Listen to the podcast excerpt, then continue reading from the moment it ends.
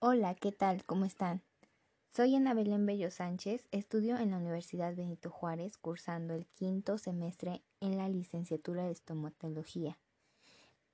Y aquí en Medicina Estomatológica 2 vamos a ver temas importantes, el cual va a ser abordar temas de hiperplasia fibrosa por prótesis mal ajustada, 2. Fibroma periférico, 3. Fibroma traumático y 4. Hiperplasia gingival generalizada. Comencemos, acompáñenme. Y bueno, comencemos con el primer tema que es hiperplasia fibrosa por prótesis mal ajustada. Ok, bueno, aquí hablamos que estas son fácilmente diagnosticarlas y en algunos casos pues pueden encontrarse variantes microscópicas distintas como es eh, metaplasia ósea, oncocrítica y escamosa. Estas alteraciones metaplásicas probablemente están relacionadas con lo que es un infiltrado linfocito usualmente que está presente en estas lesiones. La hiperplasia fibrosa, como ya lo había mencionado, se va a asociar a prótesis, también llamada hiperplasia fibrosa inflamatoria, hiperplasia fibrosa inducida por prótesis y epulis fisurado. Es la lesión más común en lo que es la cavidad oral. Esta es causada por un trauma crónico producido por prótesis mal adaptadas e involucrando comúnmente la mucosa vestibular, en donde los bordes de lo que es la, la dentadura entran en contacto con el tejido adyacente. Estas se van a caracterizar por una sobreproducción de tejido conjuntivo fibroso, delimitado por epitelio escamoso, superficial e infiltrado por varios grados por células inflamatorias crónicas.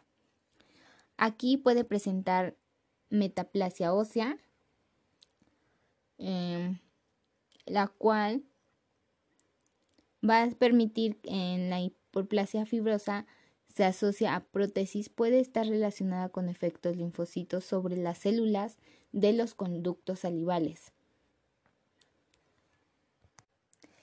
Ahora bien, hablaremos un poco sobre lo que es el fibroma periférico odontogénico.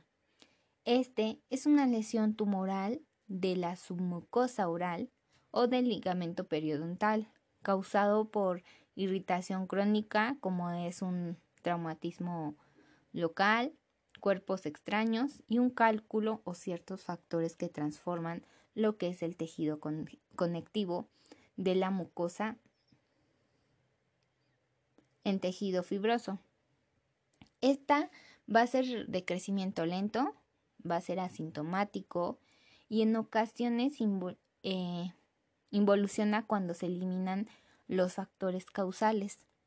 Aquí va a tratar sobre un tratamiento, sí va a haber uno, el cual consta de escisión quirúrgica y curetaje de lo que es la base de la lesión para evitar recurrencias ya que el, el curetaje va a ser o se refiere más bien a una limpieza pues más profunda, ya que un ejemplo va a tratar de limpiar bolsas periodontales que se van acumulando eh,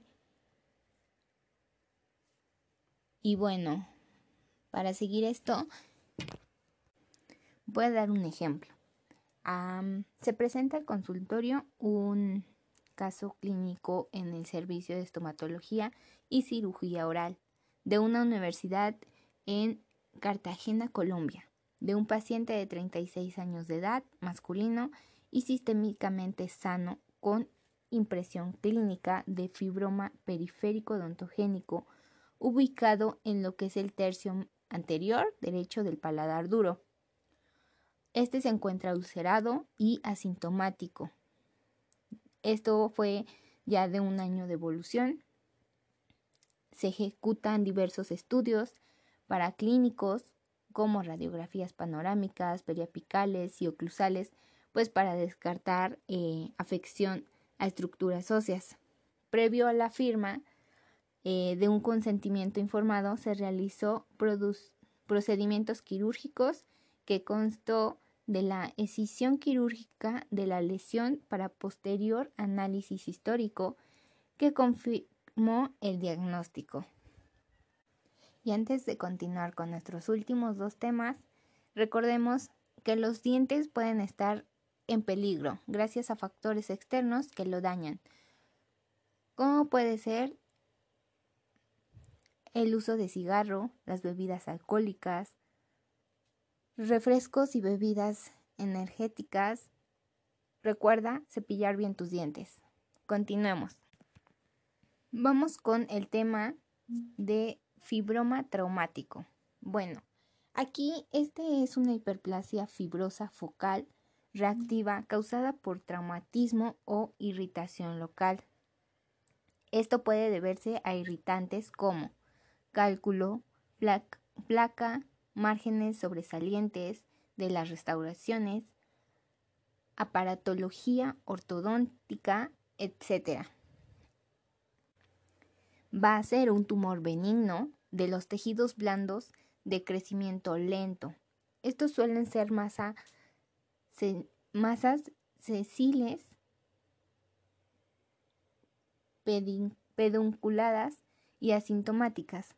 Estas se van a conocer también con los nombres de fibroma de irritación, fibroma de inflamatorio, hiperplasia fibrosa focal, nódulo fibroso y pólipo fibroso. Este trauma es localizado, puede ocurrir como episodio único o episodio, episodio, episodio perdón, repetido, siendo estos más, menos graves que los anteriores. Encontrando características clínicas, el fibroma traumático se va a observar con más frecuencia en adultos que en niños. Ocurre entre la segunda y sexta década de la vida y tiene una alta predilección por el sexo femenino. La incidencia disminuye después de la cuarta década de la vida y esto se debe a la influencia de, algunas hormonas eh, que están en desarrollo del fibroma traumático. Este puede encontrarse en cualquier parte de la región oral. Pues bien, desde el punto de vista histológico, se presenta como una masa nodular sólida, no encapsulada, y esta va a estar cubierta por epitelio escamoso estratificado, tejido conectivo denso, con presencia de colágeno tipo 1 y tipo 3, dispuesto al azar y en ocasiones tejido conectivo fibroso y, y alinizado. Un diagnóstico diferencial de un fibroma traumático incluye neurofibromas, granuloma periférico de células gigantes, tumores de glándulas salivales benignos y malignos, granuloma biógeno, fibroma de células gigantes, granuloma osificante periférico, cáncer metastásico, hemangioma, inflamación gingival hiperplásica y angiosarcoma. El fibroma traumático se asemeja al granuloma biógeno en el hecho de que Ambos ocurren comúnmente en mujeres embarazadas, pero varían en el hecho de que el granuloma piógeno tiene un componente vascular mínimo y se presenta exclusivamente en la encía. En cuanto a su tratamiento del fibroma traumático, en los primeros reportes sobre este se informaba que cuando este era de tamaño pequeño y no causaba incomodidad al paciente, no necesitaba ser retirado de boca. Sin embargo, si era muy grande, debía ser removido quirúrgicamente. Actualmente, el tratamiento de fibroma traumático consiste en la escisión conservadora y quirúrgica de la lesión, y a la vez se debe eliminar el irritante que la causa. Vamos a dar una pequeña conclusión en cuanto a este fibroma traumático. Bueno, este fue una lesión inocua y una afección común en la cavidad oral. Esta tiende predilección por el sexo femenino entre la segunda y sexta década de la vida. Se puede tratar fácilmente mediante una historia clínica detallada, la biopsia por escisión quirúrgica y la evaluación histológica. Aunque es una entidad común, puede causar un dilema diagnóstico en un odontológico sin experiencia. Aquí se requiere de una correlación de hallazgos tanto clínicos como patológicos para tratar a estos pacientes. La eliminación de la fuente de irritación sigue siendo importante para evitar la recurrencia de las lesiones y se requiere un seguimiento postoperatorio continuo teniendo en cuenta las posibles eh, recidivas. Por lo tanto, en este artículo leímos que llegamos a la conclusión de que la prevención, el acuerdo diagnóstico clínico e histológico patológico, el manejo y el tratamiento quirúrgico del fibroma traumático son importantes debido a su prevalencia y presentación semejante a crecimientos no plásicos. Bien, vamos por el último tema. Bueno, empecemos a hablar sobre hiperplasia gingival generalizada. Pues bien, este es un proceso proliferativo reaccional con una etiología variada, pudiendo ser causada por factores locales y sistémicos, siendo una de las características más comunes de las patologías de las encías, inclusive de la periodontitis crónica.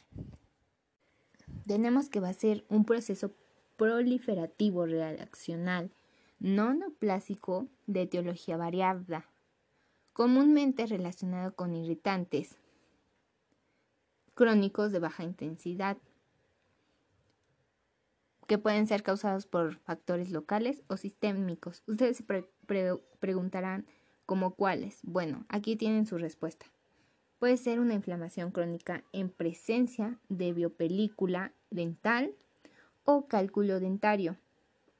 Efectos adversos en la administración sistémica de algunos fármacos y enfermedades sistémicas, siendo esta una característica común de las enfermedades gingivales.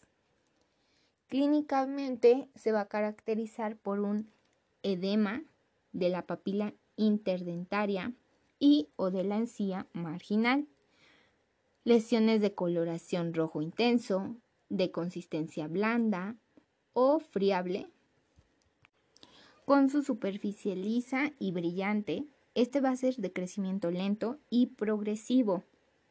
Puede estar localizado o generalizado con más frecuencia en la parte anterior y vestibular de los dientes superiores e inferiores. Va a ser eh, se va a describir em, por un aumento de tamaño de un tejido u órgano causado por el aumento del número de componentes celulares presentes. El principal factor para la aparición de esta hiperplasia es la acumulación de biopelícula dental. Independientemente de los pues de la asociación con fármacos, estado hormonal y enfermedades sistémicas, puede presentarse una correlación significativa en lo que es la mala higiene oral y la hiperplasia gingival. Sin embargo, pacientes con excelente higiene oral tienen menor probabilidad de crecimiento gingival. Sin embargo, esta hiperplasia puede ser erróneamente confundida con el crecimiento gingival, que se caracteriza por el aumento de volumen gingival proveniente del aumento en la síntesis de matriz extracelular, principalmente de colágeno, sin presentar características neoplásicas inducido por el uso terapéutico de fármacos. Esta hiperplasia también puede manifestarse en la periodontitis crónica, inflamación crónica y progresiva de los tejidos periodontales. Esta va a estar caracterizada clínicamente por sangrado al sondaje, inflamación gingival, formación de sacos periodontales y pérdida de inserción clínica teniendo como factor etiológico, la biopelícula dental. ¿Hay un tratamiento de la hiperplasia gingival? Sí. ¿Cuál va a ser? Bueno, pues este va a consistir en la remoción del agente causante de la irritación local y la excisión quirúrgica de lo que es la lesión. Vamos a resaltar la importancia del examen anatomopatológico y seguimiento postquirúrgico. Y en conclusión, con este, esta hiperplasia mencionado ya, eh, la hiperplasia gingival puede estar asociada a diversos factores etiológicos. Punto número dos, la, la, enfermedad periodontal, en este caso la periodontitis crónica, debido a una acumulación de biopelícula y sarro dental, puede inducir a la formación de hiperplasia gingival inflamatoria. Antes de los procedimientos quirúrgicos para la remoción de esta hiperplasia, eh, el odontólogo debe realizar un acontecimiento del medio bucal, removiendo la biopelícula y sarro dental, además de instruir al paciente sobre su higiene para prevenir la recidiva de la lesión. Pues bien, hasta aquí en Medicina Estomatológica 2. Cuídense y visiten a su odontólogo. Muchas gracias.